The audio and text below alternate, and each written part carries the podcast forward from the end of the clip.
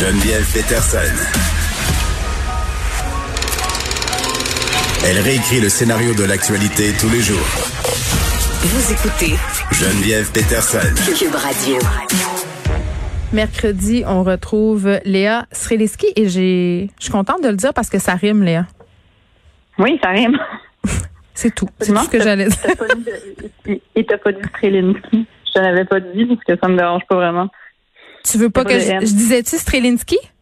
Oui, mais ça arrive tout le temps. Je t'avais d'en faire mon nom d'artiste. Ah, mais écoute, moi, les gens m'appellent Patterson, Peterson, Peterson. Fait que je comprends. Non, mais je vais, je vais faire, non, mais je vais faire attention parce que moi, ça me gosse euh, particulièrement quand les gens effraient mon nom. Il me semble que c'est pas si compliqué que ça à dire. Peterson. Donc, je dirais euh, Sreliski à l'avenir. Euh, OK. J'aime ton sujet euh, d'aujourd'hui parce que tu nous parles du fait que tu es écœuré du recyclage et j'adore ça. J'en peux plus. J'en peux plus. Je trouve pas ça normal. Et je, je suis sincèrement pas une, écolo enragée. Moi, je crois vraiment que toutes les révolutions doivent se faire une fois que tu inscris un changement dans la vie des gens, que ça fait du sens pour eux et qu'ils y gagnent. Moi, je pense que c'est comme ça qu'on fait des révolutions. C'est comme ça qu'on change les habitudes des gens. C'est pas en les emmerdant, c'est pas en leur imposant un changement qui est pas réaliste dans leur vie quotidienne. OK, j'ai pas 16 ans, je peux pas passer ma vie à faire des manifestations. Alors si tu euh, si tu veux que je change, il faut que ça s'inscrive dans ma vie comme elle est. Cela dit, je n'en peux plus du recyclage. Je trouve qu'on est nono. Je trouve que ça se peut pas à quel point on génère les emballages. Et je te dis ça juste à des fins pratico-pratiques. là. Puis je suis sûre que je suis pas la seule dans dans ce cas-là. C'est juste que j'en génère tellement, il faudrait une pièce au complet qui est juste pour mon recyclage. Il faudrait que j'habite dans un quatre chambres fermé pour que mon recyclage ait sa chambre. Euh, et et c'est ça que je suis plus capable de vivre. Fait que tout simplement, je me suis, je me suis mise à l'observer, Geneviève. J'observe comment ça se fait qu'avec trois enfants et deux adultes, on génère à ce point du recyclage. C'est quoi les coffins qu'on achète qui font que je passe ma vie à laver des contenants, à les écraser, à essayer de leur trouver de la place? Oui, parce que là, en plus, euh, on se sent coupable parce qu'on a appris que les employés des centres de tri sont malades à cause qu'on reste pas assez bien nos affaires. Fait que là, ça a Ouais. comme rajouté. Moi, il y, a- il y a quelque chose chez nous, un concept euh, qui m'était étranger jusqu'à l'année dernière euh, et qui maintenant fait partie de ma vie, c'est la vaisselle du recyclage. C'est épouvantable. Là, je torche les pots de yogourt, puis je suis contente de le faire parce que je veux pas que les gens qui soient au centre de tri euh, ouvrent les contenants puis respirent euh, les sports dégueulasses euh, d'avoir des pots qui ont passé sept jours au soleil. Mais pour vrai, moi aussi, je suis absolument flabbergastée par la quantité de, euh, de récupération qu'on génère. Chez nous, à un moment donné, on avait une pièce qu'on appelait le mausolée de la récupération. Parce que nos bacs, le petit bac, le petit maudit bac que la ville te donne, là, mais moi, je n'aurais besoin littéralement de quatre. Fait que ça, ça, ça rentre plus. Fait qu'à un moment donné, on garoche tout ça à côté. Et littéralement, on avait rempli une petite pièce de, tu sais, tu faisais allusion à une pièce, mais nous, on l'avait littéralement remplie. Puis, j'estime pas que je surconsomme, mais on dirait, puis la COVID aide pas nécessairement, là, mais euh, on est dans un retour du suremballage. Si on commande un temps soit peu sur Internet ou même si on achète des produits à l'épicerie, euh, les yogourts à boire dans un crate en carton, tout est dans un crate en carton. Je veux dire, à quel point tu as besoin de crate en carton dans la vie, tu sais? Ben je sais, puis c'est vrai, c'est comme tu dis, il y a un retour en arrière. On l'a vu aussi que le lobby du plastique euh, essaye justement de se graisser la patte avec ça, parce qu'à cause de la COVID, bon, on a tous eu peur de mourir, on a tous pensé que c'était la fin du monde. Mhm. Pendant deux mois, on stockait de la farine puis du papier de toilette. Euh, fait que là, c'est sûr qu'il y a eu une sorte de fuck le fuck mes sacs réutilisables, euh, donnez-moi du plastique, je m'en fous, je veux juste survivre. Je J'ai acheté des légumes prélavés, emballés. Je veux dire. ah oui, c'est ça. On a, on a tous eu un élan de ça. Bon, là, je sais pas toi, mais moi, je suis quand même revenue à des habitudes qui sont beaucoup plus ancrées dans ma vie de pré-pandémie. Là, évidemment, je me lave les mains, je mets un masque, et je de tout le monde, mais quand même, ça ressemble beaucoup plus à ma vie normale que ça ressemblait à- au mois de mars et avril, on va dire. Mhm. Donc, je, je reviens dans ces réflexions-là, tu sais. Puis, euh, bon, je suis une adepte de Pinterest, puis évidemment qu'il y a tout un espèce de mouvement de zéro déchet, qu'il y a un an et demi ou deux ans, je regardais ça avec de l'eczéma, puis je me disais, mais voyons donc, c'est la chose la moins réaliste du monde, voir que je rajoute ça à ma liste d'affaires qu'il faut que je fasse. Cela dit, je suis tellement écœurée de mon, mon, mon recyclage, puis comme je te dis, je pense que les, les changements se font une fois qu'il y a quelque chose qui te gosse dans, ton, dans ta vie, là, fait que je veux bien sauver la planète puis faire des choix, évidemment, qui sont le plus écolo puis le plus, les plus raisonnables possibles. Sauf que la vraie raison, c'est que j'en peux plus d'en générer autant. Mm. Fait que là, euh, là, je me suis mise à regarder, y a-tu des affaires que je peux acheter en vrac? Tu sais, il y en a un magasin là, en vrac à côté de chez nous.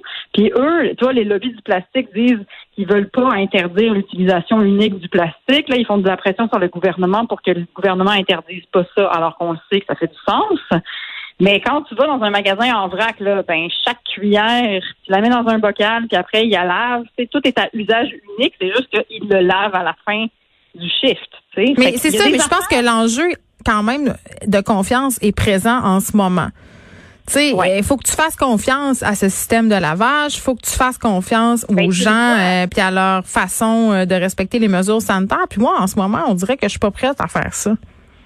Ben, ça dépend parce que tu vois, ben, tu le vois, là, c'est toi qui utilises le, la grosse pelle pour mettre, je sais pas moi, des amandes dans ton sac, puis après tu prends la grosse pelle puis tu la mets dans un bocal. Oui, tu as raison qu'il faut ben, je le vois, la vaisselle qui est là, puis il est l'autre, les, les, les cuillères là-dedans. Mais cela dit, c'est sûr qu'en ce moment, c'est un, c'est un moment bizarre parce que autant tout est fait pour qu'on change parce que on est un peu obligé puis on est confronté à quelque chose, autant on a un peu envie de revenir à des anciens réflexes. Cela dit, je reviens à mon problème central. J'ai pas une pièce pour mon recyclage. Fait que là, tu sais, quand j'ai changé, je, je, t'ai dit dernièrement que je me suis débarrassée de ma voiture, même si j'ai trois enfants. Il y a des gens qui pensaient que j'étais folle.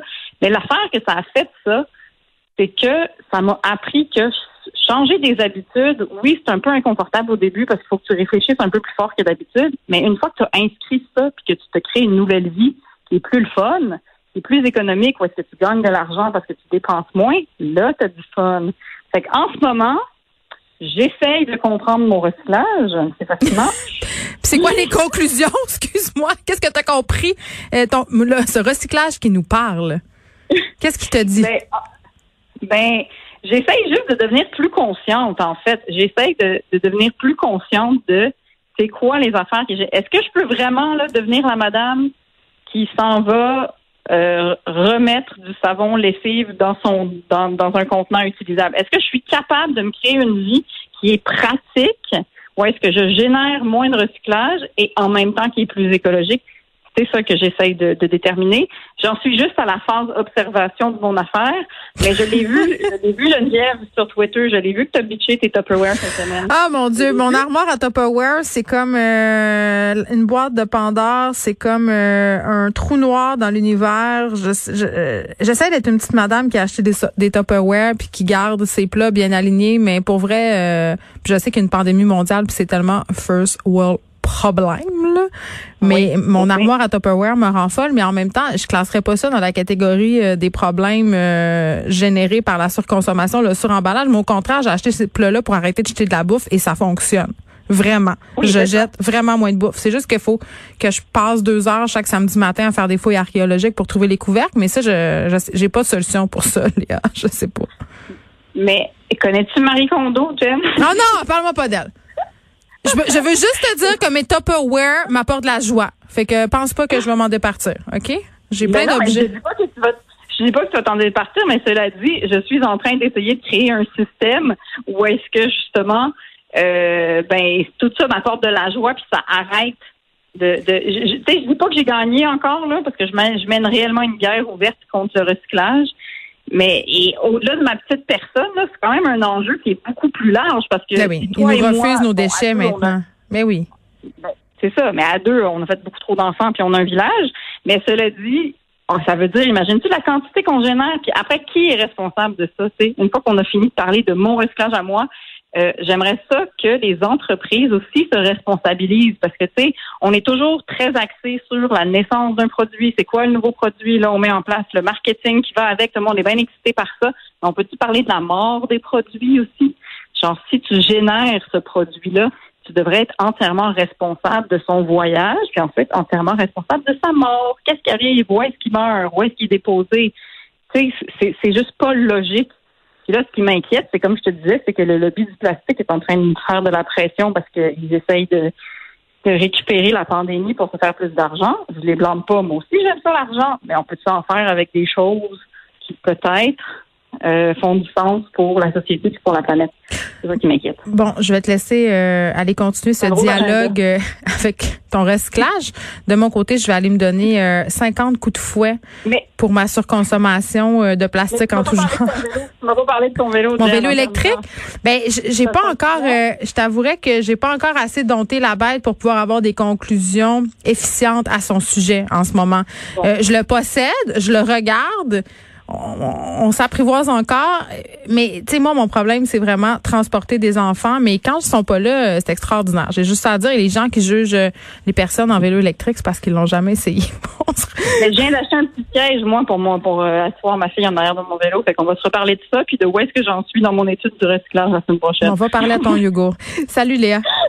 à bientôt, bye.